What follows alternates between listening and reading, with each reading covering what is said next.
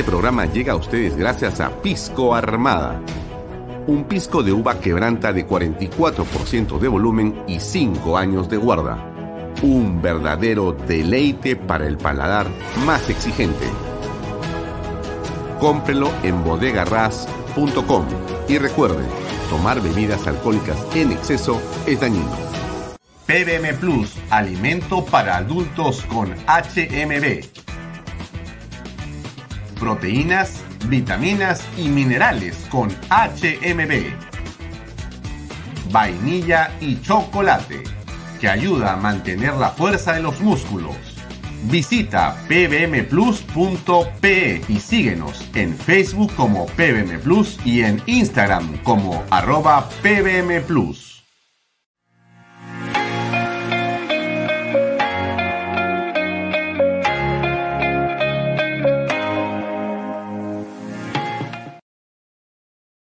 Bienvenido a la familia Sarcleti. Contamos con más de 20 años construyendo momentos especiales en más de 21 establecimientos ubicados en Lima y provincias.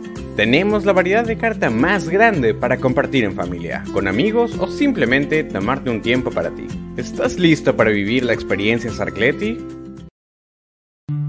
Indupark, lotes industriales desde 300 metros cuadrados. Págalos en 6 meses sin intereses. Indupark Crece con los expertos en desarrollo. ¿Qué tal amigos? Muy buenas tardes.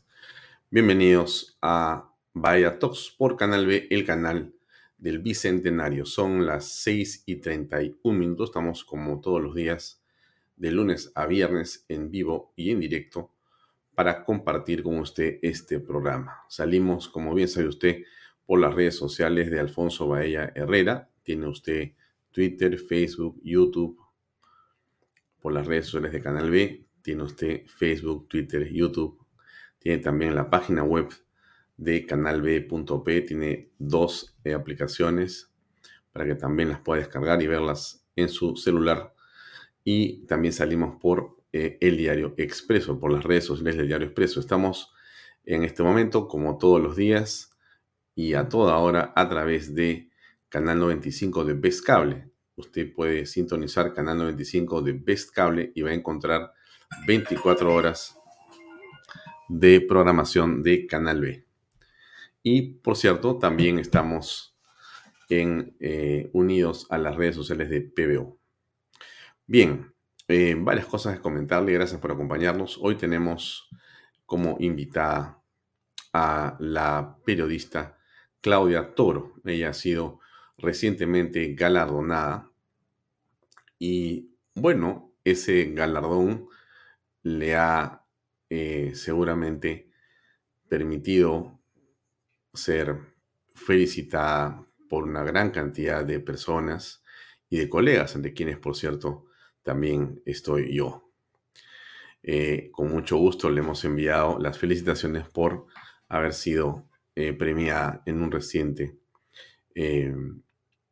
digamos, eh, no sé si la palabra es evaluación o en todo caso en una ceremonia que organizó el Colegio de Periodistas, donde ella fue nombrada como una de las principales galardonadas. Por cierto que esto también eh, le ha traído no menos críticas eh, y una serie de, digamos, adjetivos, curiosamente, de colegas también. Pero en fin, esperemos que eso no sea parte de la envidia, sino que más bien sea en realidad alguna parte de un resentimiento que debe quedar siempre de lado. Vamos a conversar con ella de coyuntura política, vamos a conversar en torno a lo que está ocurriendo en el país, pero sin duda cabe, vamos a conversar sobre la marcha del 5 de noviembre. Usted sabe que em, Claudia Toro, junto con Calisto Giampietri, con José Luis Gil y eh, con Lucas Gersi son parte de eh, las personas que han eh, estado juntas hace unos días en el Hotel Bolívar y que han convocado junto con otros grupos grandes de personas para estar el 5 de noviembre, sábado 5 de noviembre, en esta importante movilización que estamos seguros será nacional. Les recuerdo simplemente aquí un poco de lo que significa este pequeño spot que hizo eh, Lucas Gersi con Claudia Toro y eh, las personas que les he mencionado. Quien quiere cambiar la constitución, destruir las instituciones y aferrarse en el poder, ¿debería seguir gobernando? Quien ataca a la prensa independiente, contrata operadores para perseguir a periodistas y dinamita sistemáticamente la libertad de expresión, ¿debería seguir gobernando? Quien denigra a la Policía Nacional y promueve a sus malos elementos para servirle incondicionalmente, ¿debería seguir gobernando? Quien nombra a delincuentes y pone en el gobierno terroristas sanguinarios, ¿debería seguir gobernando? Quien deshonra a las Fuerzas Armadas y pretende someterlas, ¿debería seguir gobernando? Este sábado 5 de noviembre, digamos, basta ya. Basta ya. Basta ya. Basta ya. Basta ya. Reacciona Perú. Reacciona Perú. Reacciona Perú. Reacciona Perú. Reacciona Perú. Excelente esta, eh, digamos, convocatoria que hacen estas personas. Hay en realidad a estas alturas, como lo comentó ayer Lucas Gersi, una gran cantidad de gente que se viene sumando a esto. Escuchamos lo que dijo ayer el abogado constitucionalista. Esta marcha en realidad nace de algo que estaba causándole frustración a muchas personas. ¿no?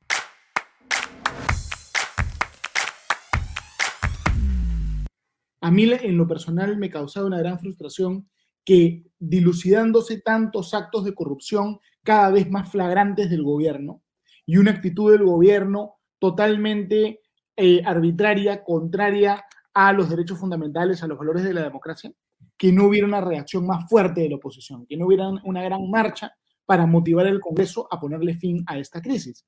Entonces, frente a esta inercia, un grupo de ciudadanos decidimos llenar este vacío y hacer la convocatoria a la movilización, ¿no? Eh, la verdad que yo estoy muy contento porque en los últimos días un montón de gente se ha sumado. Hemos hablado con los dirigentes del mercado de frutas, hemos hablado con los comerciantes de Gamarra, con muchísimos, muchísimos colectivos, con personas en todo el Perú que se están sumando. Entonces, muy contento por el apoyo que hemos recibido.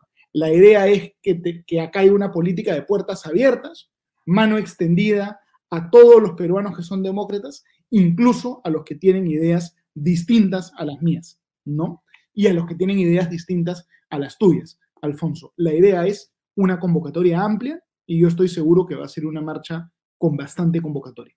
Y vamos a trabajar duro para que así sea. Bien, eso era lo que dijo ayer el abogado Lucas Gersi aquí en este programa. Ustedes ven el cintillo de la parte inferior de esta pantalla y señala que Pedro Castillo ha anunciado que esta tarde va a tomar juramento al nuevo ministro de Salud. Eh, bueno, no sé exactamente quién es, no tengo idea. En realidad creo que nadie tiene idea de quién será porque eh, no sabemos exactamente cómo es que el presidente recluta a sus ministros de Estado, pero cada uno termina siendo una caja de sorpresas. Ojalá, por respeto a una o uno de los sectores más delicados en el país, este ministro de Salud, que creo que es el quinto en la gestión de año y medio, cuarto o quinto, sea una persona, no sé cómo decirlo, si decente o, o buena o correcta, pero en todo caso, que se detengan los escándalos y lo que vemos todos los días. Eh, hay más con respecto de la marcha y yo creo que sí vale la pena eh, comentarlo porque antes de hablar de Dina Boluarte y otros temas que son, por cierto, eh, importantes para todos, déjenme poner algo más de la convocatoria de la marcha del 5 de noviembre. Al gobierno Castillo. Este 5 de noviembre, basta ya, reacciona Perú. Este 5 de noviembre, basta ya, Reacciona Perú por nuestros mártires y héroes. Reacciona Perú por la libertad y la democracia. Reacciona Perú. Colectivos civiles, militares y policiales. Reacciona Perú. Ven, te esperamos 5 de noviembre. Hagan una demostración de lo que es el valor de la gente, sobre todo los jóvenes. No dejen de ir, porque ustedes tienen en sus manos el futuro de sus hijos y de sus nietos ya nosotros los viejos no tenemos nada que hacer en este partido, pero ustedes sí. Este 5 de noviembre los esperamos a todos. Reacciona Perú, reacciona. Bueno, estamos seguros que mucha gente se va a unir a esto y en realidad, a ver, déjeme tratar de darle un punto de vista aquí. Eh, ojalá, ojalá que no sea eh, solamente gente que tiene una tendencia, sino que sea lo más, eh, usaré la palabra de moda, lo más inclusivo posible.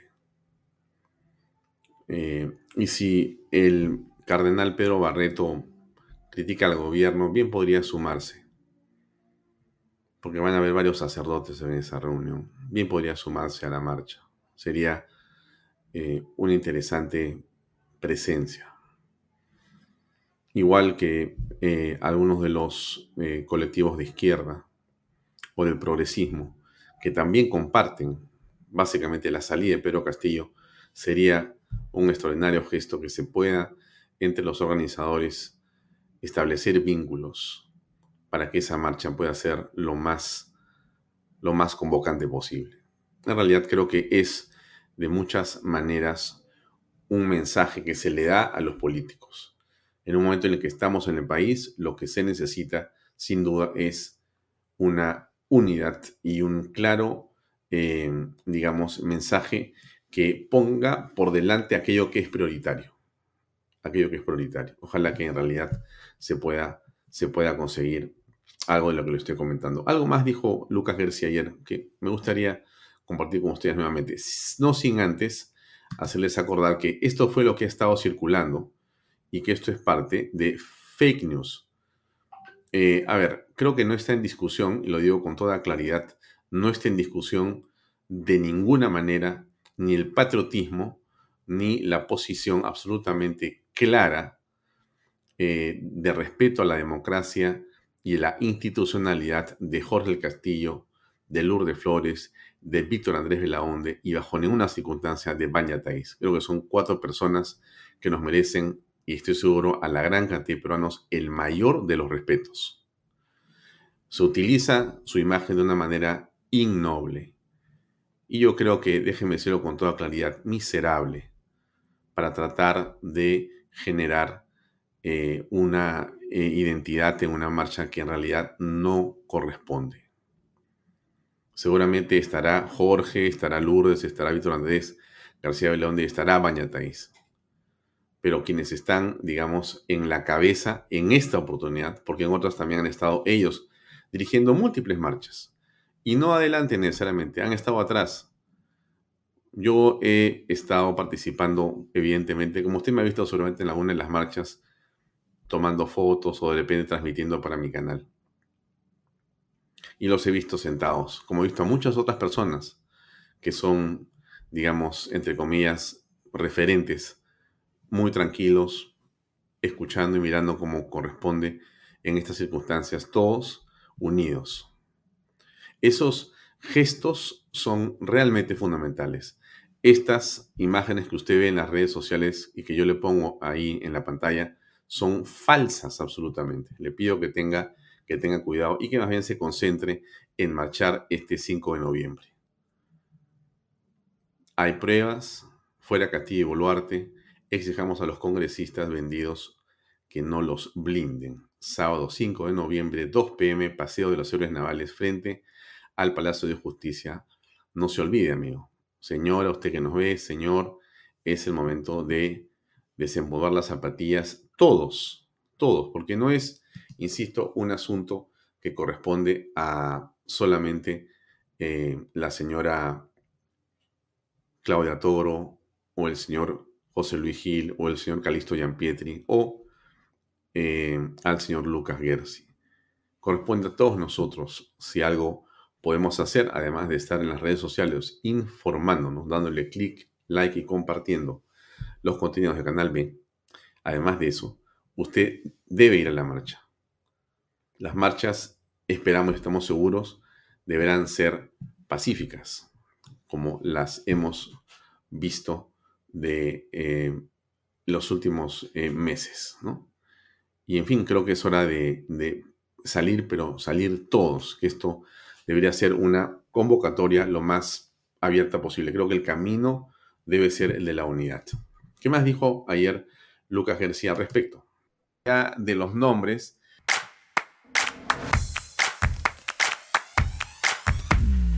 Yo diría que eh, en este momento se ha organizado algo que está más allá de cualquier partido político.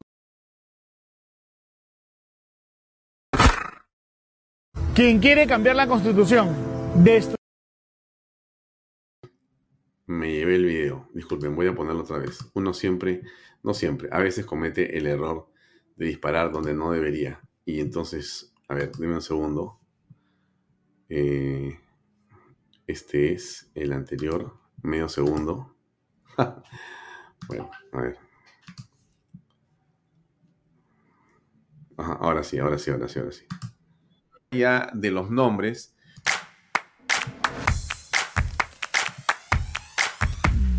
Yo diría que eh, en este momento se ha organizado algo que está más allá de cualquier partido político y de cualquier movimiento político. Y creo que esa es la iniciativa, porque a los que yo he visto en este momento, en este caso, en esta organización, no pertenecen a ningún partido político y creo que no han pertenecido tampoco. a ninguno, ¿no? Ninguno de los que estamos en el comité, digamos, ejecutivo, somos militantes de ningún partido, pertenecemos a ningún partido. Y como yo decía, Alfonso, la convocatoria tiene que ser amplia. Aquí si no somos capaces de hacer una convocatoria amplia, vamos a perder, ¿no? Ha llegado el momento de dejar al lado las divisiones, los sectarismos, los faccionalismos y de verdad de salir adelante en este momento difícil para nuestro país. Lo, aquí la realidad es que el Congreso espontáneamente no va a ponerle término a la crisis política, porque el Congreso tiene un incentivo perverso de permanecer en el cargo. No quieren aprobar ni la vacancia, ni el adelanto de elecciones, ni la suspensión, ni la acusación constitucional, ni nada. Sin un apoyo del pueblo, sin que salgamos nosotros a convencerlos de que les conviene solucionar la crisis política, no va a haber solución a la crisis política. Por eso es tan importante participar en esta convocatoria del 5 de noviembre y siéntanse todos convocados, ¿no? invitados a participar en esta jornada que esperemos pueda eh, ser un grano de arena más a la defensa del Estado de Derecho en nuestro país. Bien, ese era Lucas Gersi ayer. Claramente ha señalado cómo fue que nace la convocatoria, quiénes están delante de la misma. Y en realidad y en el fondo, como yo le he dicho a usted y le reitero, eh, es una convocatoria abierta, abierta a todos los grupos y a todas las voces y a todas las sangres. Todos los que sentimos que Pedro Castillo y sus huestes en realidad deben dar un paso al costado, pues tenemos la oportunidad de estar en la marcha. Si usted no está en el Perú, porque está en el extranjero, por mil circunstancias, desde ahí va a poder ver la marcha, va a poder seguir la marcha y va a poder también ayudar a viralizar la marcha. Uno marcha también en las redes sociales, uno marcha presencialmente, marcha virtualmente. Grabe usted un video con su teléfono, ahora mismo. Invita a las personas a ir a la marcha, póngalo en su red social. Es la manera de colaborar. Mire, esto no es de arriba abajo, esto no es de los organizadores hacia abajo, esto es de abajo, de nosotros, los ciudadanos, hacia arriba. Aquí no hay presupuestos, aquí no hay dinero, aquí no existe nada, solamente existe la voluntad de un pueblo de querer marchar pacíficamente para hacer sentir su voz de hartazgo y de protesta. Pero haga usted algo importante, no se quede sentado ahí. Coja su teléfono celular, póngaselo adelante, grabe un video de 5, de 10, de 20 segundos, haga clic y póngalo en su red social. Invite a la gente a que participe el 5 de noviembre a las 2 de la tarde en el Paseo de los Héroes Navales, frente al Palacio de Justicia, frente al Hotel Sheraton, en el centro de Lima. Hágalo por el país, hágalo por todos nosotros. Es la manera. Entiendo, puede ser que usted esté viéndome ahora en Japón, en Australia, en Estados Unidos, en Canadá, tanta gente que nos mira del extranjero. Dirán, ¿cómo podría ser para ayudar a mis hermanos peruanos? ¿Cómo puedo hacer porque veo lo que está pasando? Bien fácil, haga eso. Haga que usted lo grabe, si usted tiene más peruanos cerca, haga que cada peruano que esté ahí grabe un video cortito. Todos esos videos pónganlos en las redes sociales. todo eso va a permitir que se haga una enorme, enorme presión desde las redes sociales hacia la gente para que todos salgamos el día 5 de noviembre a caminar pacíficamente. Es fundamental que tome la iniciativa. Es la manera de hacer política desde las redes sociales, desde abajo hasta arriba. No espere los spots, no espere eh, que hayan eh, flyers. El mejor spot, el más auténtico spot y el mejor mensaje y el más claro es el suyo. Con sus imperfecciones, con todos los errores que usted puede cometer, no importa. Lo que importa es que usted muestre con franqueza cuál es su deseo de participar en esta movilización del 5 de noviembre. Bien, vamos a hablar de otra cosa, ¿no? A las 7.20 está con nosotros Claudia Toro y el caso de Dina Boluarte, muy interesante.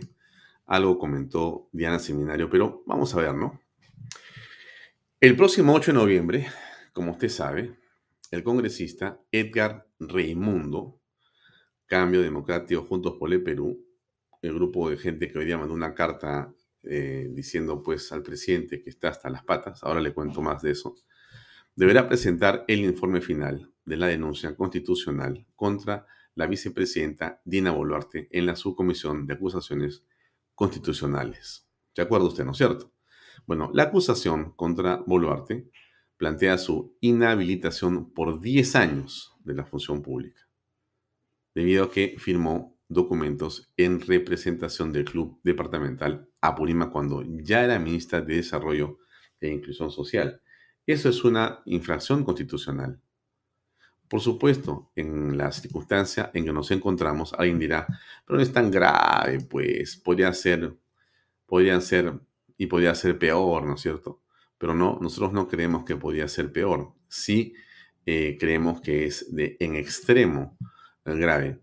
Em, y bueno, está prohibido explícitamente en el artículo 126 de la Carta Magna que señala que los ministros no pueden intervenir en la gestión de asociaciones privadas.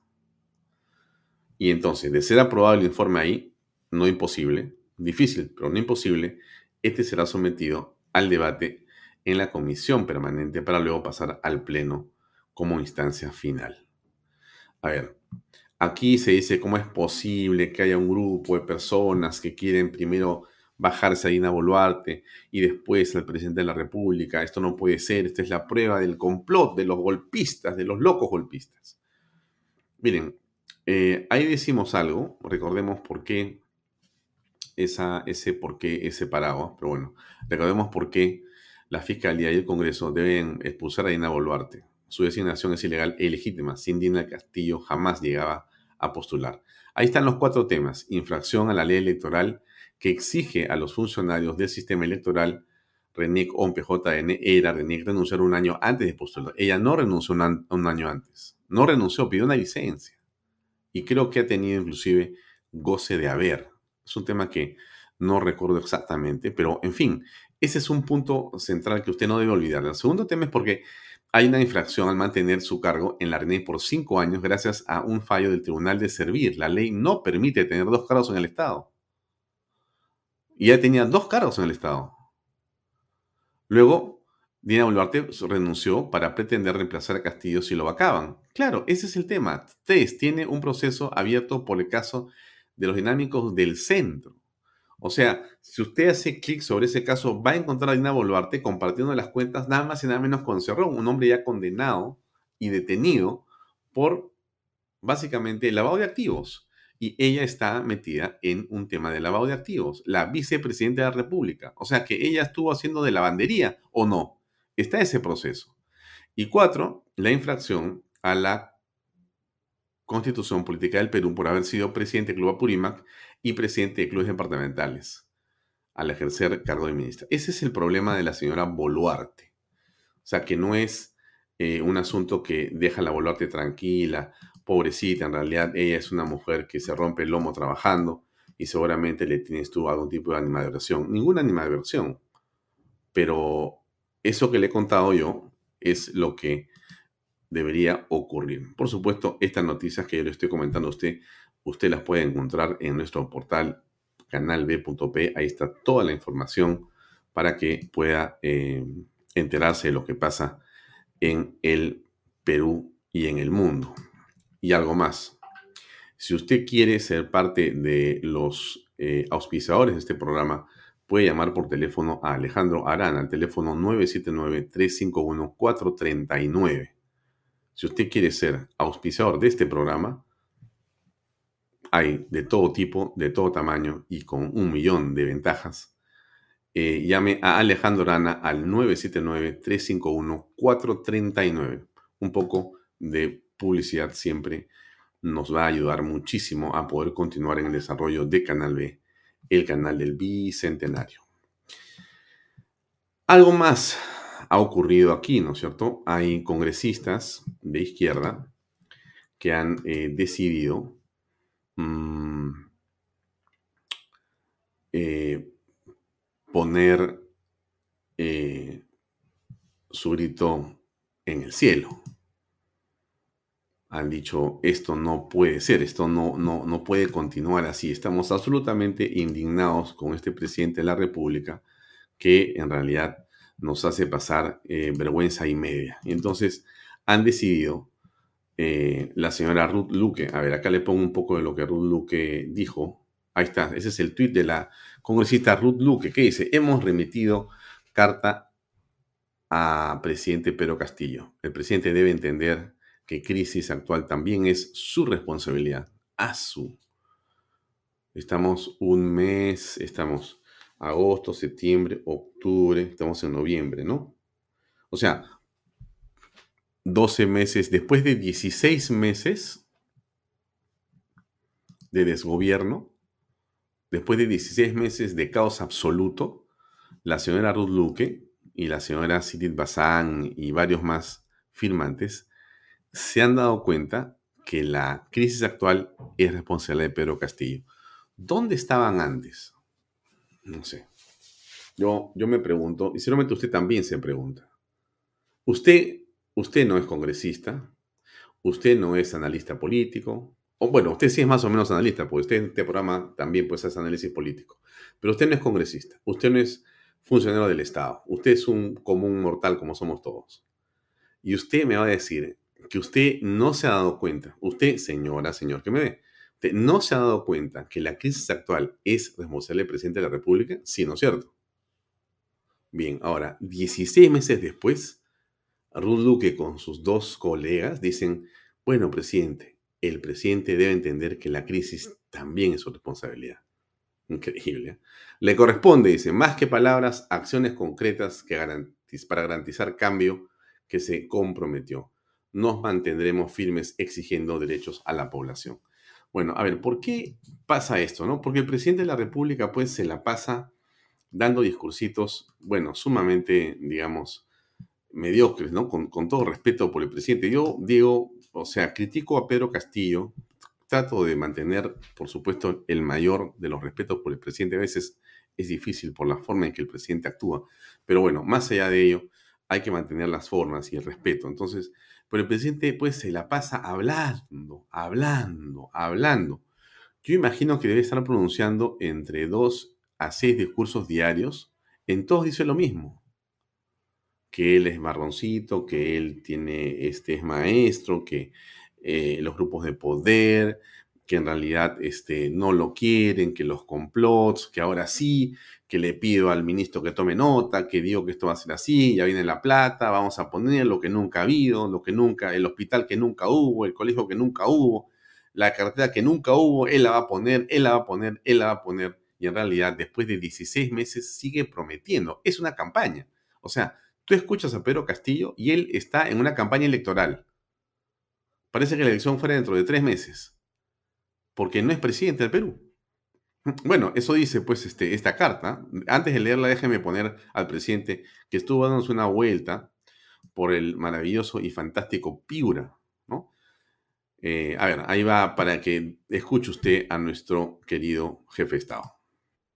Queridos compatriotas, esta región de Piura es inmensamente potencial, es inmensamente rica tenemos una deuda con Ayabaca.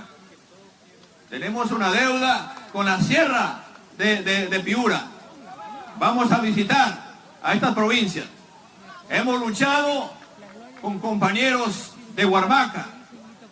Hemos luchado con los compañeros de Huancabamba. Y tenemos que visitar la sierra. Y vamos a seguir visitando el resto de las provincias de Piura. Con una sola mirada. La mirada de emprender el desarrollo sostenible. Hemos hablado muchas veces del desarrollo, pero hemos impulsado siempre desarrollos alternativos. Y ha venido los fenómenos y se lo ha llevado. Pero lo tenemos que hacer en el marco de que en el Perú se tienen que instalar ya no políticas de gobierno, sino políticas de Estado. Que el gobierno que venga tiene que encaminarla, sin miramiento político, sin tintes políticos. En eso estamos convencidos de que sí lo podemos hacer. Una mano lava la otra y las dos lavan la cara. Y por eso es necesario que los tres niveles de gobierno tenemos que estar juntos para sacar adelante a los pueblos. Este plan seguro tendrá algunas observaciones, habrán detractores, pero no doblarán, no doblarán la voluntad del gobierno para hacer realidad este anhelado proyecto, este anhelado trabajo. A nosotros no nos va a faltar agallas para estar trabajando del lado del pueblo. Y si se trata del lado del pueblo, también la responsabilidad es compartida.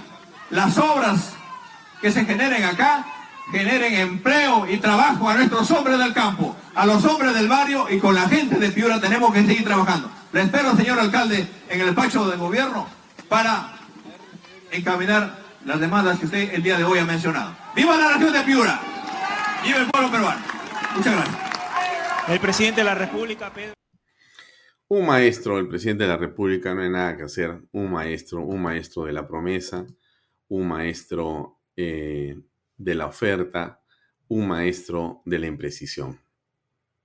Con todo respeto al presidente de la República, pero nosotros simplemente decimos la verdad. Castillo no hace obras.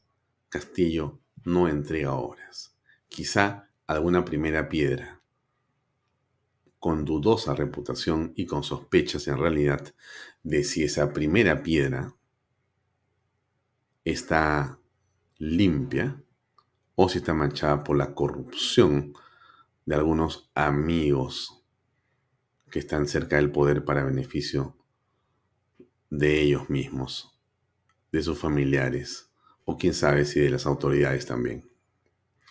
Eso es en realidad lo que está ocurriendo en nuestra patria. Usted ha visto los niveles de corrupción, por algo no eh, la Fiscalía de la Nación tiene al presidente como el cabecilla por algo no se han presentado 190, 190 elementos de convicción que son pruebas que han sido corroboradas a estas alturas y que están presentadas y que tienen casi 400 páginas en un informe detallado del cual el presidente de la República hoy día, dicho sea de paso, quiso evitar y está a través de su abogado Benji evitando a toda, a todo tren que eso vaya a continuar su rumbo. Han presentado eh, una serie de escritos y demandas al Poder Judicial para que deje sin efecto la denuncia constitucional de Patricia Benavides. Pero dejemos eso ahí para pasar un ratito a mostrarles esta carta que es una carta muy interesante, que es la carta de la bancada o del grupo parlamentario Em, firmado por Raimundo Mercado, la señora mm, Siri Tesoro Bazán Narro y eh, Ruth Fau Luque Ibarra. Ruth Fau Luque Ibarra. Me permiten leerla un segundo porque esto es siempre interesante y creo que usted va a querer que yo le comente un poquito esto. Eh, es eh, fecha el 24 de octubre, hoy es 27, pero la fecha, la, fecha es el 24 de octubre, a Pedro Castillo es un oficio, que es lo siguiente. De nuestra consideración, nos dirigimos a usted para expresarle nuestra preocupación por la crisis institucional que afronta el país, que pone en riesgo una vez más nuestra débil democracia. Existen diversos responsables de esta crisis. En efecto, hay un conjunto de actores que intentan destituirlo, desde antes que asumiera la presidencia de la República y que en coordinación con fuerzas políticas con representación en el Congreso promueven una tercera moción de vacancia por incapacidad moral en su contra. No obstante, parte de esta crisis es también responsabilidad suya y del gobierno que usted dirige. Existe un cansancio en parte de la población por la imposibilidad del gobierno por atender las demandas del pueblo y de cumplir con la agenda de cambio por la que votaron y confiaron millones de peruanos y peruanas en la segunda vuelta, especialmente de los sectores más pobres. Lamentablemente, a esta poca capacidad de gestión se suma la percepción pública de que su gobierno no muestra un compromiso claro en garantizar integridad pública y distanciarse tajantemente de cualquier indicio de corrupción. Ministros de Estado designados por su persona, funcionarios de alto nivel de su entorno más cercano, personas que usted contrató en los primeros meses de su mandato y, con pesar, familiares suyos se encuentran investigados, prófugos o privados de libertad por la presunta comisión de delitos de corrupción. Frente a estos hechos, usted ha respondido con afirmaciones genéricas de apoyo a las investigaciones o con acusaciones de persecución judicial en su contra. La magnitud de los indicios que existen sobre los hechos en los que estarían involucrados las personas antes mencionadas exigen de usted y de su gobierno algo más que palabras. Y en razón de ello, lo exhortamos, señor presidente, a, primero, evaluar el desempeño de cada uno de los ministros y ministras de Estado, incluido el primer ministro, y realizar los cambios que se quieren para reimpulsar el gobierno y cumplir con las legítimas demandas de la población. Segundo, fortalecer a la Policía Nacional del Perú y al equipo de investigación especial a fin de que a la brevedad posible se determine el paradero de Juan Silva Villegas, Fray Vázquez Castillo y Alejandro Sánchez Sánchez. 3. Velar por una plena autonomía e independencia del sistema de justicia. Poder Judicial, Ministerio Público, como se sabe, la separación de los poderes públicos es la garantía en la independencia de jueces o fiscales, por lo que cualquier exhortación u opinión respecto a decisiones judiciales o fiscales debe enmarcarse en ello. Sin otro particular, la firma que les he comentado. Esto es, me parece a mí, una carta que tiene una enorme importancia, porque es una crítica directa con el pedido de salida de el señor Aníbal Torres. Y esto es de una bancada que es pro-gobiernista. Pro-gobiernista. Algunos han mencionado, y creo que algunos colaboradores fiscales, que algunos de los firmantes son parte de los niños o las niñas. Pero eso es otro tema. El hecho es que de repente, inclusive como eh, una cuarta, se está mandando esta carta, pero cualquier, cualquiera sea la razón por la cual estos congresistas han decidido escribir esto al presidente, tiene un valor político importante, porque esta carta es una carta de parte de la bancada oficialista que le dice exactamente lo que le dice la Fiscalía al presidente de la República. Y esta carta colisiona completamente con la carta que le manda Pedro Castillo a la OEA. Por lo tanto, cuando venga, cuando venga aquí la comisión famosa, eh, conformada por notables, como hemos sabido en las últimas horas, a comer y a beber, y vienen, desde mi punto de vista, con un informe pre, preescrito, eh, van a tener que leer esta carta. Van a tener que incorporarla, esta carta, a su informe. No sé cómo lo van a hacer. Pondrán de cabeza o al revés para que no se pueda leer. Pero si tienen el cuidado de incorporarla, van a decir, pero bueno, estos no son golpistas. Ah, no, estos no son eh, del equipo que perdió las elecciones. No, estos son los que han estado hasta sentados en los ministerios y muchos de ellos han estado en Palacio horas con el presidente, supuestamente conversando sobre políticas públicas. A saber, no sabemos si había algo más ahí. Y ahora resulta que le mandan una carta al presidente para decir, bueno, presidente, Usted es el responsable. Bueno, tremendo, ¿no? ¿Qué dijo al respecto el inefable ministro Salas? Interesante siempre. Salas es un eh, defensor incondicional. A ver, escuchemos un poco, por favor. Política al país, o sea, hay quienes viven de desestabilizar el país. falta poco, faltan 36 meses para que haya un nuevo proceso electoral, así que dejemos que el gobierno avance porque hay muchísimos problemas que, que solucionar, ¿no? Ayer la bancada de Cambio Democrático ha enviado una carta al presidente pidiéndole que evalúe a los ministros de Estado, incluido el primer Aníbal Torres, y también que tome responsabilidad sobre esta crisis política. Bueno, es una iniciativa que han tenido tres congresistas, si mal no recuerdo, y por supuesto que están, en su, están manifestando su voluntad con absoluta libertad. Bueno, se respeta, son posiciones que se respetan y que por supuesto toda crítica siempre tiene que ser constructiva como lo han hecho y el presidente de la República lo ha tomado así. Es una carta eh, que es un oficio firmado por tres congresistas, es cierto, pero que se envía justamente en momentos en los cuales también se debate o se discute la presentación de una mo- tercera moción de vacancia contra el presidente de la República.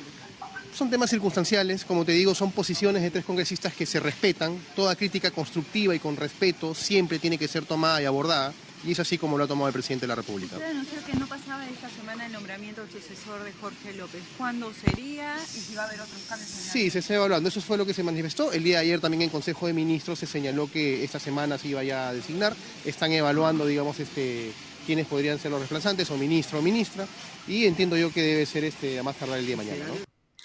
Bien, perfecto, pero es interesante, ¿no? A mí me parece eh, que esto que está ocurriendo, yo le comentaba ayer, eh, veo eh, un excelente clima para la presencia de la OEA.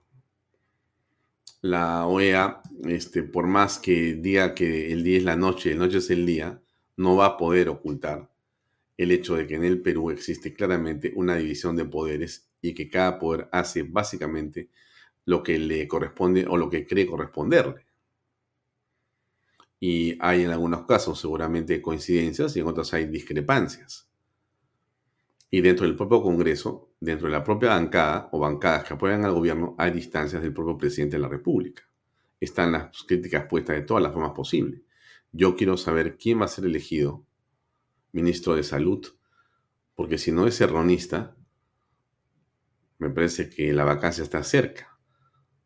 Me parece que la vacancia está cerca porque Cerrón no se va a quedar, digamos, con los brazos cruzados. Cada ministerio es una fuente inagotable de recursos y de poder. Poder real, ¿no? Porque el poder que uno tiene como ministro de Estado es para justamente nombramientos en cargos públicos con presupuestos y eso eh, permite ser poderoso, porque si tú puedes nombrar a una persona y darle un sueldo de 5 mil, 8 mil, 10 mil, 15 mil, 20 mil, 30 mil soles, o abrir la puerta a personas para que desde ahí se entreguen licitaciones amañadas por millones de soles, eh, la cosa es eh, realmente poderosa. Y si esto viene por orden del presidente de la República, sin duda, él está ejerciendo el poder. Por eso es que ese video que yo le mostraba ayer, donde se, se, se, eh, ejemplificaba y se ponía cuál era la situación de la popularidad del presidente de la República, no es a lo que se puede tomar como, bueno, lo han hecho las encuestas, se equivocan las encuestas. No, no es así. No es así. En realidad eh, existe, sin duda, una situación de eh, crecimiento o estabilidad que Castillo está aprendiendo a manejar. Al margen de que nos guste o no nos guste Castillo, lo que uno no puede hacer es dejar de ver la realidad. Y la realidad es que Castillo, cada día, lo hemos dicho desde el principio, cada hora que pasa, aprende más a parecer un gobernante. No diríamos a ser un gobernante, porque el gobernante, en, en realidad, el hombre que hace gestión, el hombre que eh, tiene una misión que servir, habla menos y hace más. Habla menos y hace más. Eh, el señor Castillo habla mucho y no hace nada. Pero sí, desde la cabeza del Ejecutivo, como apreciamos, reparte cargos, reparte puestos, asigna presupuestos. No él directamente, pero maneja pues los presupuestos que tiene desde todo punto de vista. Sin contar los presupuestos que tiene en Palacio de Gobierno, porque la Secretaría de Palacio de Gobierno tiene presupuestos asignados. ¿Cómo se maneja el PNUD? PNUD. ¿Cómo se maneja? ¿Quién dispone de esos presupuestos?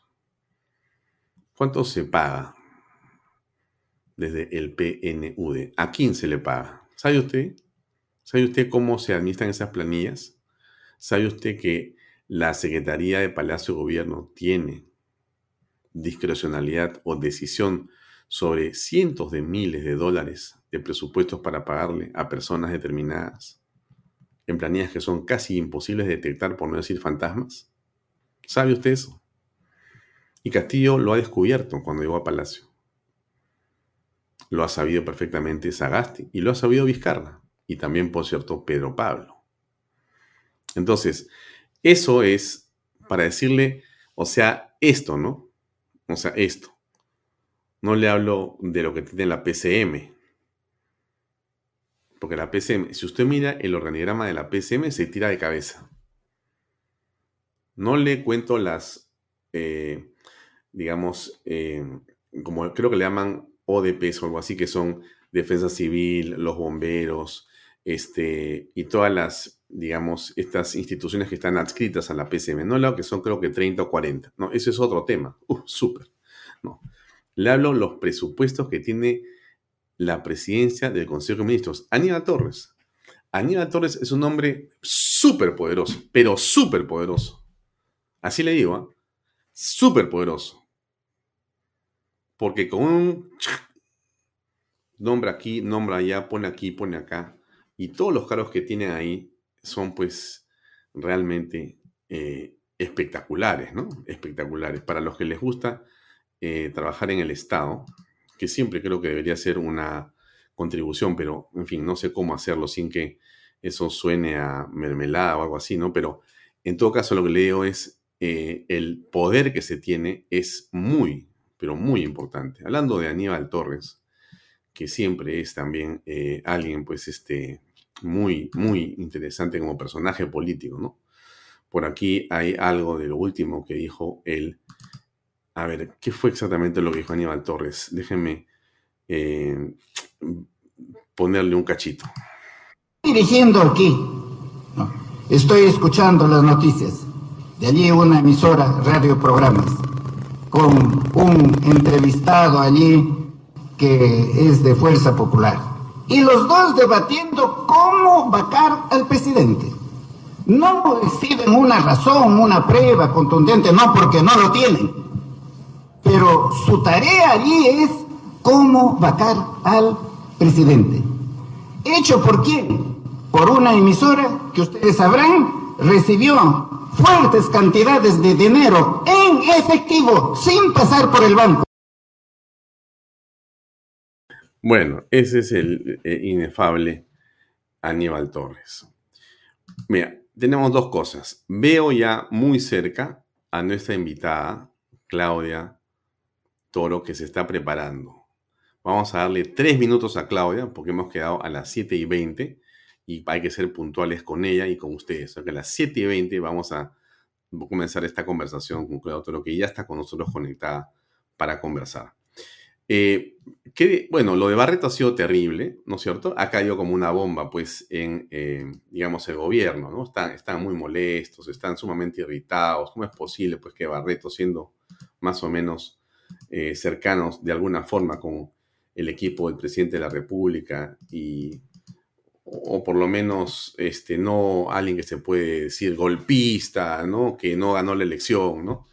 Pero acá le contestó Aníbal Torres, no, Aníbal Torres no, este es Guido Bellido, perdón, me estoy confundiendo. Guido Bellido le dijo lo siguiente, a ver. El cardenal, pues, ¿Qué, qué, gran importancia tiene en este asunto. El cardenal está fuera de foco. mira, yo le recomiendo al cardenal eh, que más bien asuma una militancia en algún partido que esté en la oposición y así se va a sentir mejor. Porque el cardenal como tal, o sea, el representante de Dios, debería estar pues al margen de estar parcializándose con algún sector, ¿no? El congresista, el ministro de Salud, a pesar bueno, eso es lo que le han dicho al cardenal Pedro Barreto.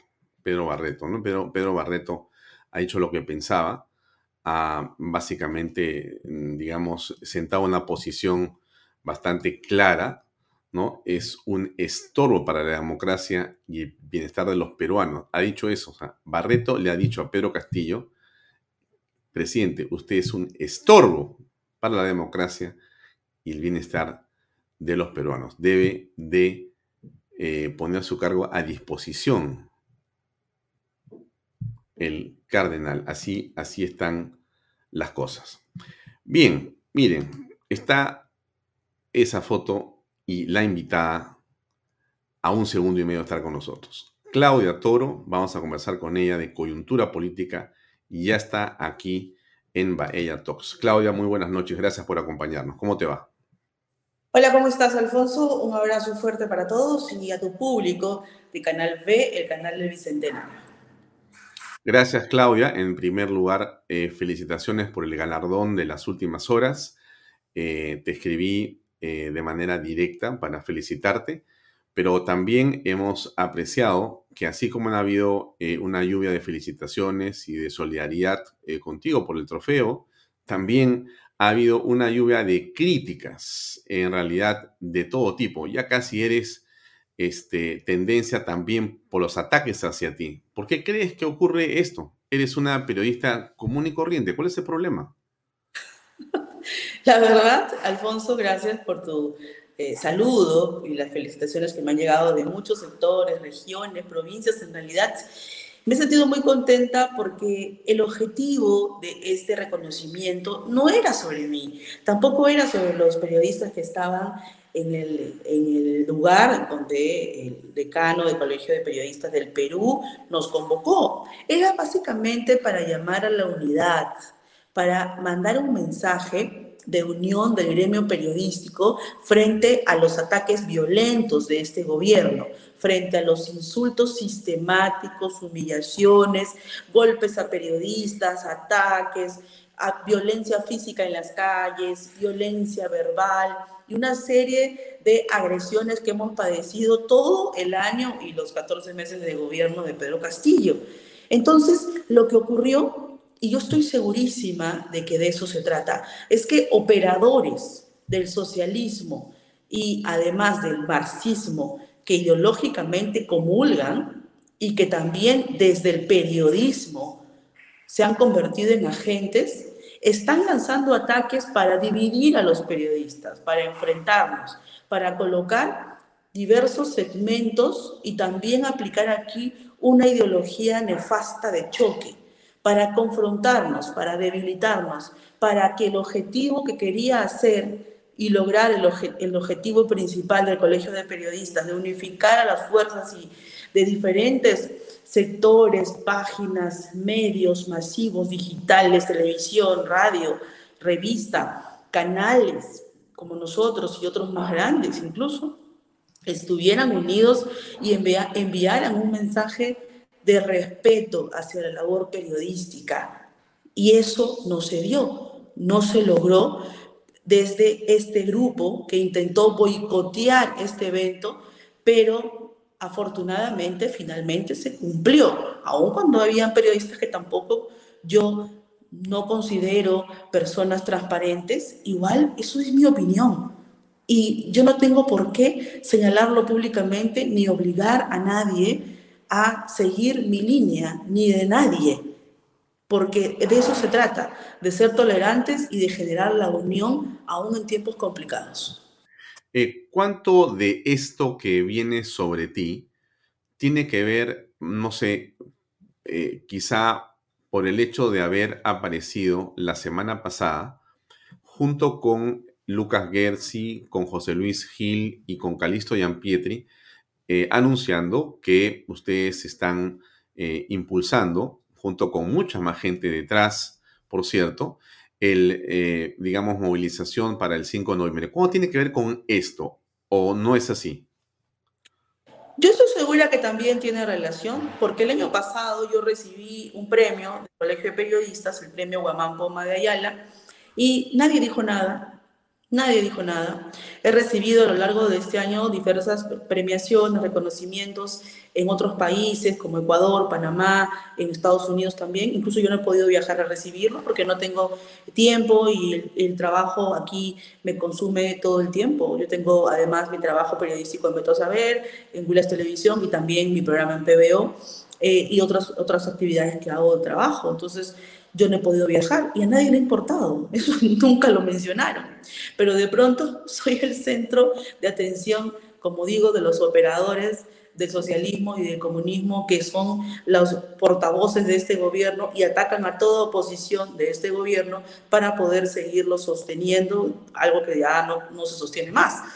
Yo estoy segura que también tiene que ver con la convocatoria que hicimos desde el grupo Reacciona Perú, que somos simplemente eso, seis ciudadanos peruanos que nos dedicamos a diferentes actividades, a diferentes sectores y gremios. Lucas es abogado, el almirante Gianpietri eh, vende pollos ahora, ¿no? Es un, eh, es un almirante en retiro de la Marina. Eh, José Luis Gil ah, brinda consultorías en seguridad, él fue parte del GEIN, también tiene su oficina especializada en materia de seguridad e inteligencia. Y así, ¿no? Gisela Sánchez es una estudiante de, de, Derecho, el padre Omar Sánchez es un clérigo de la iglesia dedicado a la labor social y yo dedicado a mi trabajo de periodista. Nada más, eso fue lo único que hicimos. Somos solamente los, los coordinadores, por decirlo así, de un movimiento ciudadano que agrupa muchos colectivos y que con alegría y con entusiasmo se han sumado de diferentes regiones del país, Alfonso. Yo la verdad eh, no me he arrepentido en ningún momento, y lo digo de manera espontánea y, honesta, no me he arrepentido de haber convocado, de haber formado parte de Reacción a Perú, de haber creado junto con nuestros compañeros Reacción a Perú, porque me han llamado de todas partes del país para contarme detalles de cómo se están agrupando, de cómo han sido sus actividades de protesta, de indignación, por diferentes hechos de corrupción de este gobierno que ya llevan 14 meses. Quieren mezclar una serie de hechos correspondientes a las elecciones, al pasado, de hacer campañas sucias y armar psicosociales con flyers de eh, políticos eh, que pertenecen a partidos como si ellos estuvieran empujando a este colectivo. Quería mostrar eso, Claudia, para que lo comentes. Yo lo comenté ahora en el programa, ayer lo vimos con eh, Lucas Gersi, pero quería tu comentario en torno a esto que aparece en las redes sociales, sin desmerecer, como decía yo, la presencia ni la importancia de Jorge, de Lourdes, de Víctor Vitocho y de Baña, ¿no? Pero eh, ellos no están en modo alguno, hasta donde yo he visto, detrás de la organización. Quizá vayan como pueden ir todos los peruanos. ¿Qué dices al respecto? Mira, esto también es una estrategia muy bien planteada. La voy a explicar.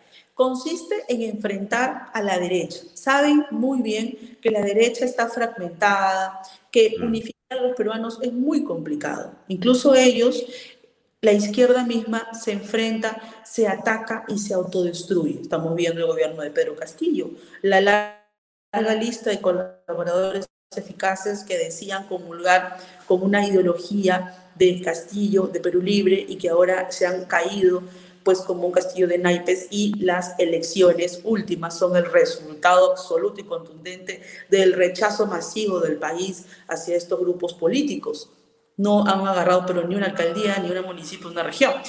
Eh, esto tiene que ver con esa estrategia de dividir al sector de la derecha. ¿En qué sentido? En colocar a estas cuatro personas para que, para que otros, otros eh, activistas, voluntarios, gremios y, colectivos ataquen y, y lancen pues críticas sobre estas cuatro personas que también forman parte de una oposición diferente de partidos políticos distintos y entonces divide y vencerás. Los divides, los confrontas, generas conflictos y entonces generas este tipo de, de indignación por parte de diferentes partidos hacia nosotros, ¿no? Mm. Y hacia los colectivos y llega el momento de que digan, bueno, pues que marchen solos, ¿no? Nosotros no nos vamos a involucrar porque si nos están atacando o criticando, entonces, ¿de qué sirve que nos unamos? Y a eso no debemos llegar. Eso es lo que quieren. Eso es darle la yema del gusto a los que aplican esta inteligencia barata que se, que se desarma en segundos, porque para mí eso es una payasada. Lo mismo que hacen con los periodistas, divide y vencerás, aquí también lo están aplicando.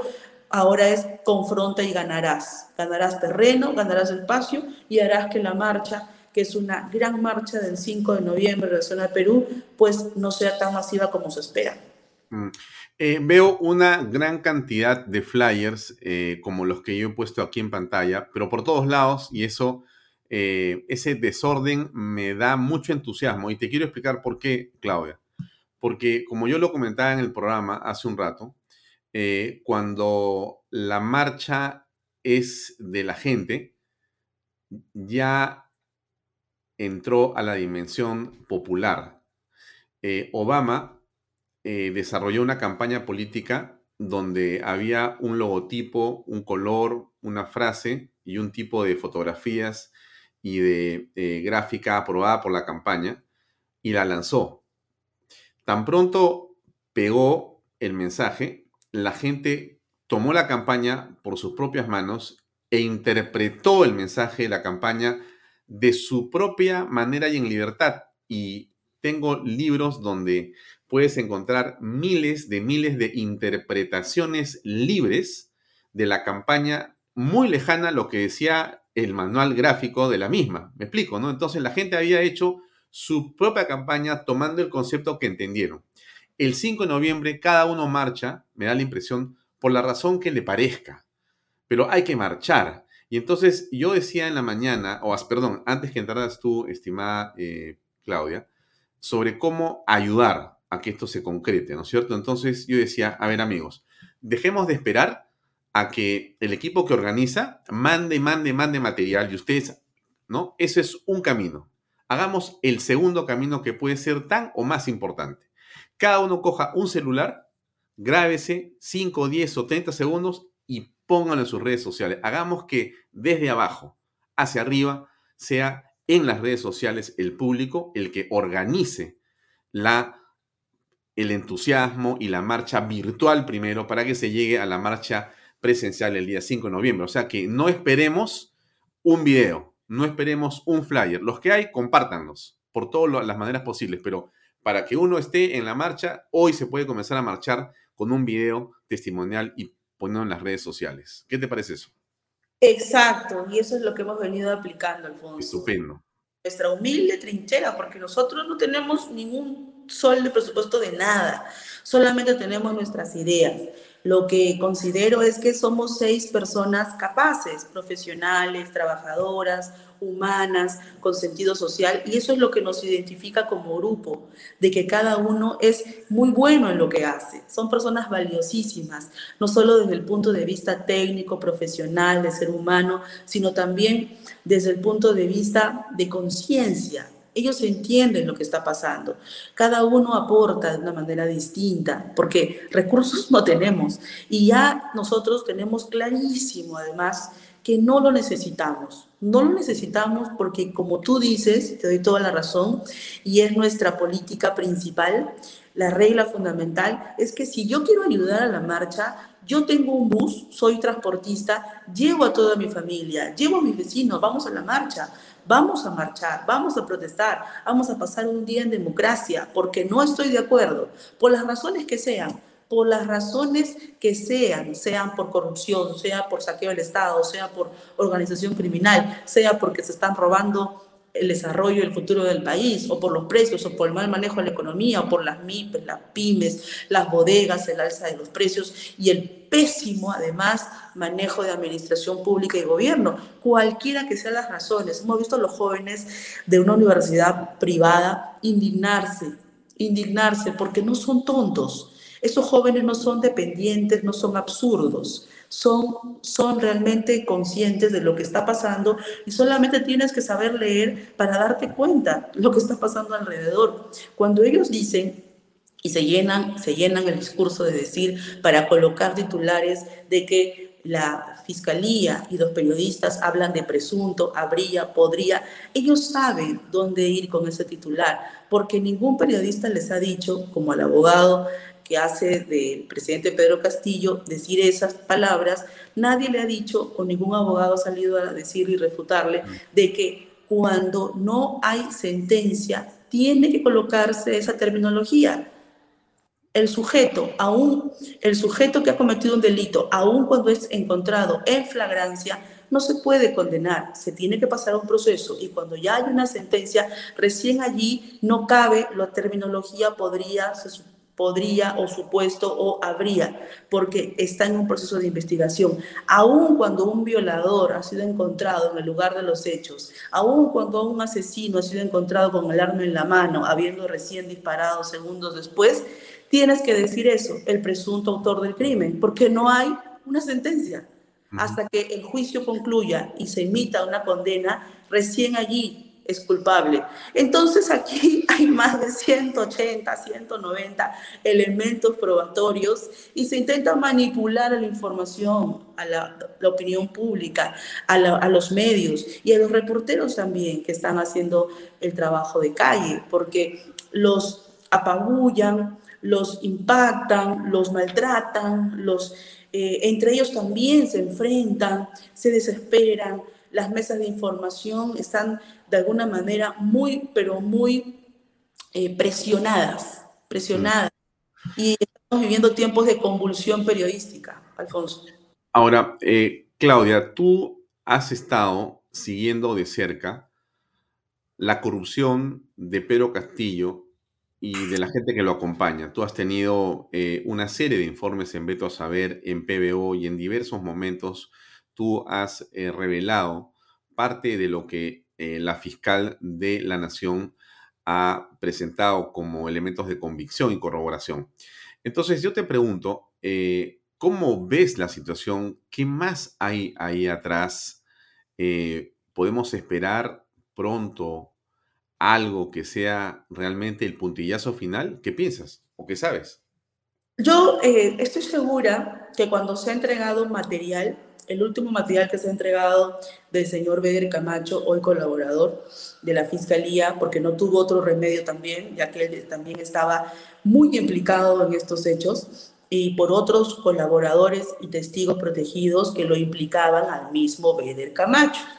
Razón por la cual él decide ser colaborador, porque se habían entregado pruebas de los testigos protegidos y colaboradores que apuntaban hacia Beder Camacho. Yo recuerdo haber informado el hecho de que a Beder Camacho lo, lo apodaban el incendiario, porque un testigo de la fiscalía, y yo vi el documento y lo he leído y lo compartí en mi programa en PBO, había señalado que cuando ingresó a la fiscalía por primera vez, eh, para poder entrar cuando se encuentra el dinero en el baño de Bruno Pacheco y le piden los videos para poder ver en qué momento entró Bruno, qué pasó, cómo entró el dinero y toda una serie de detalles. Él dice en voz alta, hay que quemar la sala de audio y de video para poder borrar toda prueba. Y estaba allí el jefe de la casa militar y no dijo absolutamente nada. Hecho curioso también, después de que dijo eso Beder Camacho, ocurrió el incendio en la Dirincri en el piso 2 que todos recordamos. Cuando esta persona me cuenta ello y me enseña su colaboración, su manifestación en la fiscalía de ese momento, yo lo dije en mi programa, lo dijimos en Beto a Saber y nadie lo podía creer. Incluso decían que era algo increíble que pasara eso. ¿Y dónde está el, video, la evidencia? Y después, meses después, Bede Camacho resultaba, resultaría ser colaborador y corroboraría todo esto que habíamos ya dicho. Entonces, Bede Camacho ha entregado información de los celulares, ha entregado información de documentos, mensajes de WhatsApp, en donde es el mismo Pedro Castillo que le pide una serie de hechos delictivos. Eso es lo que tengo como información relevante y toda la prensa está detrás del material que ha entregado Beder Camacho a la Fiscalía porque ha entregado celulares, conversaciones, ha entregado su celular para también corroborar todo lo que ha dicho porque él no puede mentir aún estando implicado en muchos delitos también. Y eso se suma a lo que entregó Bruno Pacheco cuando fue capturado entre comillas porque fue presionado para que se entregara. Esa es la verdad. Cuando fue cercado, que es una información que también yo revelé en su momento, cuando revelé la ubicación, el lugar donde estaba Pacheco, la casa de Asia, Fray Vázquez, Toda esa información es mía en colaboración de unas fuentes que me buscaron porque llegaron a entregar el agua a la casa precisamente donde está el pozo, donde sale Pedro Castillo el pozo de Asia, ¿no? Eso era lo que él quería llegar, ¿no? Tener su propia mansión de playa pagada por el resto de personas que están ahí acompañándola, porque es evidente que no ha puesto ni un ladrillo. Y así estamos siguiendo una serie de informaciones y revelaciones que ya vamos a dar a conocer, Alfonso. Hmm. Ahora, eh, justamente te preguntaba por un hecho y es, eh, hay sobre la fiscal de la Nación también una agresiva campaña de desprestigio que tiene que ver con acusaciones constitucionales con ella, con temas eh, en la DEA, etcétera, ¿no es cierto? Contra ti hay un disparo eh, también desde todo, de todo calibre. Eh, pero la impresión que, mm, que, tengo yo, y por favor dime tu opinión, es de que estamos llegando como a una especie de clímax y que en realidad está para quien tenga digamos, más poder en este caso. Ni siquiera es para quien tenga la verdad de su lado, porque por una parte está la fiscalía, los medios independientes que todavía quedan o quedamos, eh, y hay una buena parte, digamos, eh, de las instituciones que básicamente dicen, oye, esto no puede continuar, pero por otro lado está Pedro Castillo, que ahora, ahora se asiente en el poder. Bueno, ¿cómo ves tú eso? ¿Quién va a ganar esto? Yo creo que sí, eh, hay una confrontación permanente por quién sobrevive, porque alguien tiene que caer definitivamente. Esto no es un juego de poder, esto es una guerra. Esto es una guerra por demostrar y por probar quién es realmente aquí el corrupto, porque quien tiene el manejo y absoluto total de todo el erario nacional y los recursos del Estado es Palacio de Gobierno, es el Ejecutivo, y sobre ellos hay muchas investigaciones y elementos probatorios de mal manejo y saqueo del Estado. La fiscal de la Nación sí está siendo atacada, evidentemente tenía que estarlo. ¿Por qué no ha sido había sido atacada la señora Zoraida Ábalos? ¿Por qué no la atacaron con el mismo nivel de agudeza, como si la señora fiscal, sus, hermanas, entiendo, están siendo investigadas en este momento. Nadie ha detenido esas investigaciones. Sería una cosa de locos que los se, separe porque eso tiene que continuar, seguir su curso. Pero una cosa es ella y otra cosa es el accionar de un hermano o una hermana, porque eso tendría que probarse si es que hay un tipo de vinculación del hecho, cosa que hasta ahora no he visto y no he encontrado. Y yo estaría atento también si es que eso sucediera. Pero eso no tiene nada que ver con las investigaciones de Castillo, porque una cosa son los elementos probatorios, las colaboraciones, las pruebas, los elementos probatorios de corrupción y los testigos y todo lo que hemos difundido nosotros, y otra cosa son los hechos que tienen que ver con unas investigaciones de las hermanas. Son dos cosas totalmente opuestas. Un, un, tema no borra el otro, aunque se quiere tergiversar, confundir y manipular a la población. A eso se quiere llegar, porque aquí lo que hay es un juego de manipulación extrema, pero ellos desde los recursos del Estado, porque me vas a decir, no me vas a decir que toda esta gente que habla una serie de insultos, se ataca y trolls y un sistema que te llegan 200 mensajes en un segundo, no me vas a decir que es un espagado, que eso no es orquestado, que eso no es tramado evidentemente. Y quiero decir algo importante para que la ciudadanía sepa, porque yo sé que nos están escuchando miles de personas y nos van a seguir escuchando a lo largo de la publicación de, este, de esta entrevista, de tu programa, eh, que es un programa muy interesante e importante en este momento. Quiero decir que cuando tú dices medios independientes, ¿a qué nos referimos con medios independientes? Medios independientes se les llama a aquellos medios que no obedecen a una línea editorial y a un mandato, a un mandato de línea de opinión porque nosotros, tanto tú en tu canal o aquí en Willas, no tenemos eso. No tenemos una línea editorial que nos diga qué hacer, qué decir y cómo plantearlo y qué tipo de información revelar. No tenemos eso. Eso es un medio. A ti te dice Erasmo Wong lo que tienes que decir, te dice Philip Butters, te dice Beto Ortiz, quiero que ataques a tal o hagas así tal nota. La verdad, pensar eso es una locura. Eso no existe. No existe por una sencilla razón. Nosotros en Beto a Saber y en Willas Televisión comenzamos de cero, desde abajo, con muy poco presupuesto.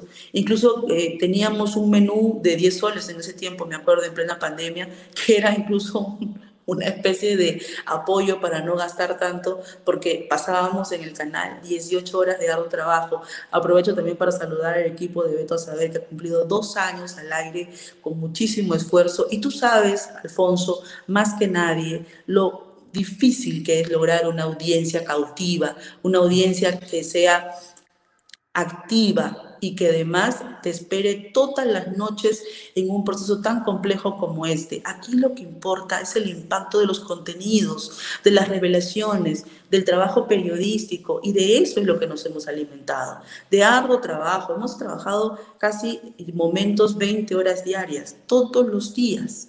Ningún día de la semana hemos descansado. Así comenzamos a generar una audiencia y generar confianza y también cuando nos hemos equivocado lo hemos dicho públicamente y nos hemos rectificado. Y eso no borra todo el trabajo y esfuerzo que hemos hecho por una serie de revelaciones.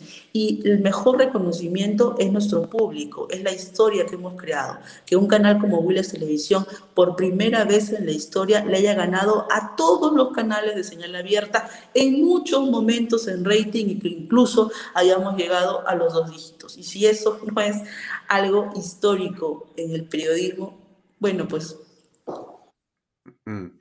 Eh, has mencionado eh, un hecho que apareció en los medios el fin de semana y que es muy importante y muy interesante, que es esta fotografía, estimada Claudia, que no sé quién la obtuvo, eh, de repente tú sabes más. Es exclusiva, ¿no? Es una exclusiva de tú sabes. Nosotros la obtuvimos. Bueno, esta foto, mira, la verdad que tengo la otra foto, la de la casa de Sánchez Sánchez, pero explícanos, por favor, porque eh, mi público va a querer también de ti misma escuchar qué significa esta fotografía, por qué tiene valor periodístico y está penal. Esta fotografía es parte de una investigación muy importante. Esta fotografía ha sido entregada por uno de los colaboradores eficaces hoy de la Fiscalía, que estuvo presente el día que fueron a la casa de Asia que estaba construyendo, según la manifestación que ha eh, realizado, estaban construyendo para Pedro Castillo y que cuando le enseñan al señor Castillo el pozo que estaban construyendo, porque en esta zona no hay agua. Esta es una zona muy apartada de Asia que pertenece a toda esta zona un poco agrícola, donde no hay agua, no hay servicios y tenían que abastecerse con estas eh, cisternas que llegaban hasta esta zona alejada porque no hay vecinos. Es todo un bosque, es difícil acceso. Incluso yo ya he ingresado allí tres veces, mucho antes que saliera a la luz la información, porque yo fui llevada por unas fuentes que me convocaron para decirme que ellos estaban siendo proveedores de agua, proveedores de verduras, y que habían encontrado tres venezolanos raros y que habían visto a Fray Vázquez prófugo de la justicia. Fray Vázquez es sobrino de Pedro Castillo. Así fue como yo llegué a este lugar y reconozco este lugar, reconozco la casa, reconozco el pozo. Y además porque ellos describieron exactamente la figura, el rostro y, la, y el porte de Fray Vázquez cuando estaba siendo escondido en este lugar. A este lugar llega además eh, Abel Cabrera, el alcalde de Anguía, también está seguridad del Estado atrás, resguardando, viendo a Fray Vázquez, viendo a los demás, a un alcalde, a un empresario constructor, a, a operadores y también a dos funcionarios importantes y no dicen absolutamente nada. Por eso es que cuando los colaboradores han dicho que los edecanes sabían absolutamente todo y que tenían registros de lugares, que tenían registros del GPS de dónde había estado Pedro Castillo, que tenían información, bitácora, detalles de reuniones. Por eso es que les quitan los celulares para que su testimonio, si es que algún día era tomado en consideración, no tuvieran cómo probarlo. Esa es la astucia de una organización criminal. Y esta es una prueba fundamental de lo que se estaba construyendo, lo que se estaba... Hay rumores, Claudia, de que esa casa es de Pedro Castillo y que fue construida por Sánchez Sánchez, algo por el estilo. No son rumores, son parte de una colaboración de la Fiscalía, que ya está en testimonios y que se ha presentado como prueba una serie de elementos, incluyendo esta foto. Alejandro Sánchez compra ese terreno a un grupo, eh, entiendo, eh, de evangélicos, que es una investigación que yo comencé y que estoy realizando, y es una asociación, es una asociación que también hay evangélicos. Y bueno, eh, en algún momento se le pregunta al colaborador por las relaciones políticas de estas personas y los nombres, y él ha dado una serie de nombres de involucrados de esta propiedad sus nexos con Alejandro Sánchez, las llamadas, las visitas y de que Castillo en persona llegaba hasta esta casa y esta fotografía es la mm. prueba fundamental de ello. Mm. Ahora, hay una cosa que me llama la atención y, te pregunto para ver qué piensas, ¿no? Eh, Pedro Castillo, yo entendería que era un hombre de extracción humilde, de condición humilde, y llega al poder por razones, ya no importa cuáles, y finalmente, eh, me parece que ha sido seducido por un poco de dinero, por un poco de, digamos, una casa que le obsequian o que es fruto de repente de algo eh, turbio. O sea que eh, las ganas de servir al pueblo son básicamente una especie de pantalla, un discurso para hacerse un poco de dinero él y sus amigos. En realidad es una especie de botín el Estado. ¿Qué piensas al respecto? ¿O esto es una exageración? Yo creo que sí, que sí hubo un plan siempre, ¿no? El plan era poder avasallar el Estado, poder tomar control de todo el presupuesto para poder direccionarlo, para poder construir una especie de comunismo y capitalismo al mismo tiempo. Me voy a explicar. Crear la empresa y desde el Estado direccionar el presupuesto, pero contratar a una serie de testaferros para que sus nombres vayan en las empresas y luego hacerse ellos del presupuesto, de las ganancias, de las obras, de los servicios y del alquiler de maquinarias. Eso es lo que está detallado dentro de toda la acusación que conforma la red criminal que presuntamente está liderada por Pedro Castillo. Evidentemente, Alfonso, no existe ninguna posibilidad de que un ministro, un viceministro direccione obras sin que el presidente lo sepa. Eso no es real. Es el mismo discurso en el que se discutía de que Vladimiro Montesinos operaba todo y que Alberto Fujimori no sabía nada, o que alguien vive dentro de una casa y no sabe los delitos que comete quien integra esa familia. Es absurdo, eso no es real. Esto es algo contundente, Ningún viceministro recibe a la familia del presidente, direcciona presupuesto, o un técnico, o un jefe de provías, o un jefe de provías nacional, o un jefe de vivienda. No existe eso. Eso es algo absurdo. Eso es algo descabellado. Eso precisamente es la mentira que quieren hacer creer sistemáticamente a la población, porque la tienen conmocionada con esa idea absurda de que sigue siendo un provinciano, un campesino, y eso ya se cayó hace tiempo, esa falsedad ya se cayó al piso cuando empezaron a verse todas estas evidencias de corrupción, de colusión, de tráfico de influencias, de direccionamiento de presupuesto, de pagos por debajo de la mesa para proyectos y obras, de operadores y, y, lobistas entrando y saliendo con dinero, pagando fiestas costosas. Incluso esta casa es algo tan lujoso que cuesta mínimo un millón de soles construirla. El presupuesto para llevar para llevar camiones y construir esta propiedad en esta zona tan alejada es altísimo, es altísimo.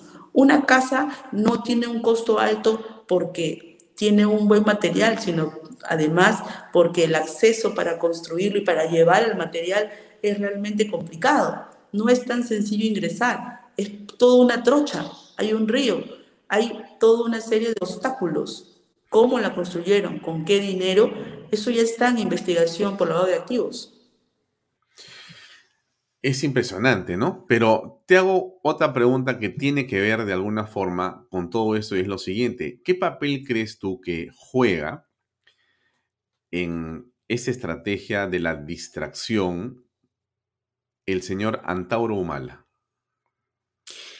El señor Antauro Humala hoy ya se ha demostrado que es el que gobierna con Pedro Castillo.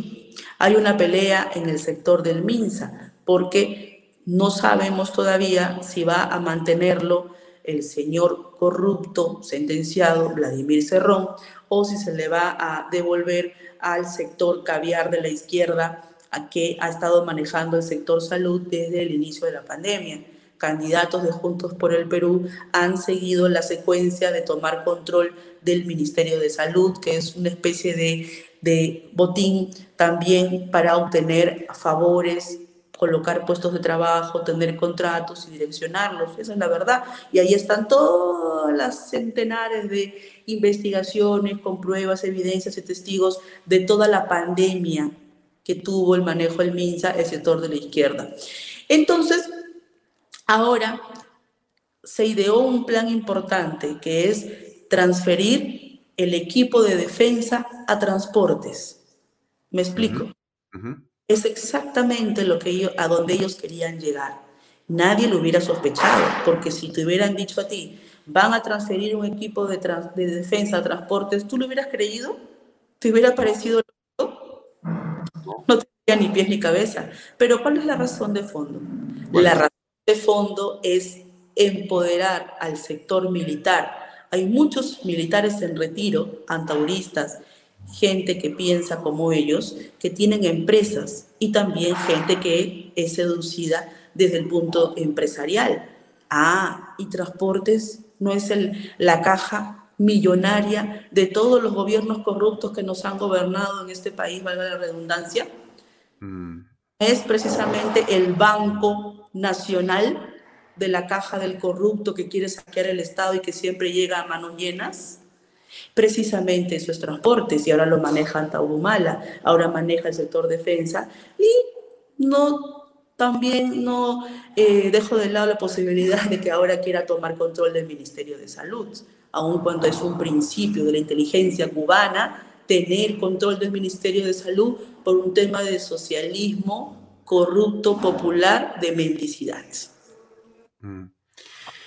Vamos terminando, Claudia, pero te pido por favor que le envíes un mensaje. A ver, vamos a pedirte varias cosas, pero rápidamente. A ver, primero, un mensaje en verdad a los periodistas jóvenes.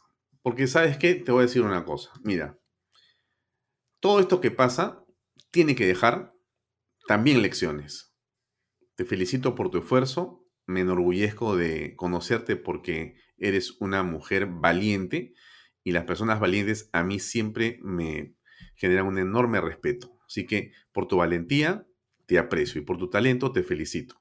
Pero tú debes darle un mensaje a los jóvenes periodistas, a los jóvenes que están estudiando y que ven lo que tú haces y bueno, sería la oportunidad para eh, decirles qué cosa es esto, ¿Qué? lo haces por dinero, lo haces por la fama, o sea, ¿de eso se trata? Por favor. Gracias Alfonso por tus palabras, yo sé que son sinceras y a todo tu equipo de Canal B los felicito porque es muy complicado hacer periodismo independiente en tiempos tan complejos como estos, tan convulsionados y de ataque sistemático a la prensa realmente independiente. Los felicito eh, a todo el equipo de Canal B, desde Willis Televisión, desde PBO. Y sí, quiero decirles, quiero decirles que se ha trazado una línea de cambio se ha generado un quiebre en la información periodística, no por la confrontación, no por el enfrentamiento entre periodistas y por las ideologías socialistas, marxistas, comunistas o de ultraizquierda que hoy ya se han revelado, ni por los nexos filoterroristas de algunos periodistas o de algunos medios con algunos grupos narcoterroristas. No solo es por eso, porque eso también tienen que estudiarlo, analizarlo y ver las evidencias, sino además es por una labor sacrificada que siempre fue el periodismo, pero el periodismo de hechos, el periodismo se basa en hechos, se basa en elementos probatorios, se basa en saber concatenar específicamente cada elemento, cada personaje y poder analizar quién es quién y qué papel cumple, porque en estos momentos hay que aplicar no solo la inteligencia, no solo la seguridad de la información, sino además el análisis político de cada uno de los actores en tiempos difíciles como esto, no es sencillo hacer periodismo. No solo es costoso, no porque yo también tengo un programa de televisión y me genera muchísimo gasto, sobre todo cuando quieres hacer tu trabajo bien, cuando quieres exponer bien las cosas, cuando quieres investigar, cuando quieres hacer un reportaje. No solo es costoso, es sacrificado y además también complicado y a veces peligroso.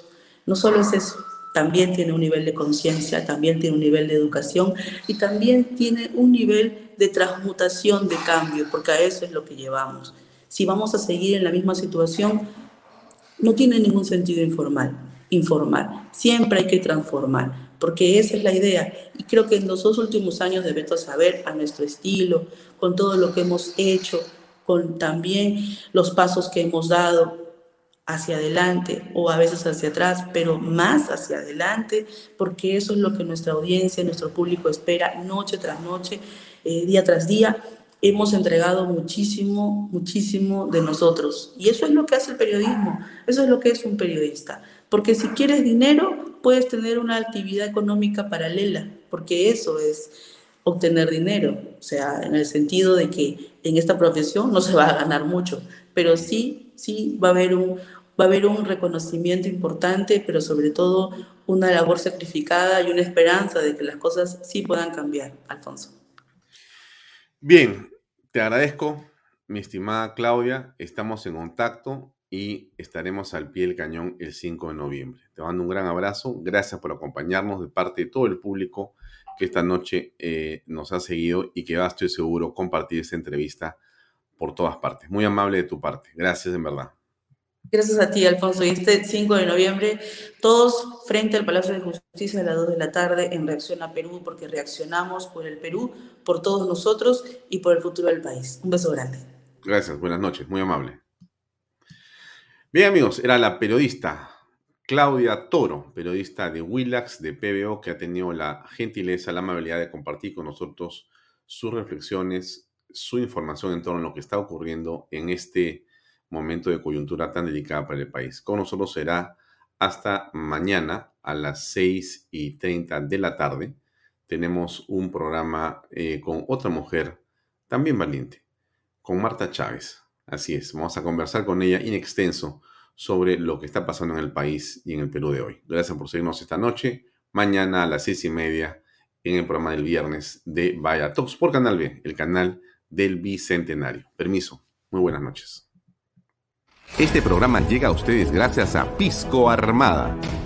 Un pisco de uva quebranta de 44% de volumen y 5 años de guarda. Un verdadero deleite para el paladar más exigente. Cómprelo en bodegarras.com y recuerde, tomar bebidas alcohólicas en exceso es dañino. PBM Plus, alimento para adultos con HMB. Proteínas, vitaminas y minerales con HMB. Vainilla y chocolate, que ayuda a mantener la fuerza de los músculos. Visita pbmplus.pe y síguenos en Facebook como PBM Plus y en Instagram como arroba PBM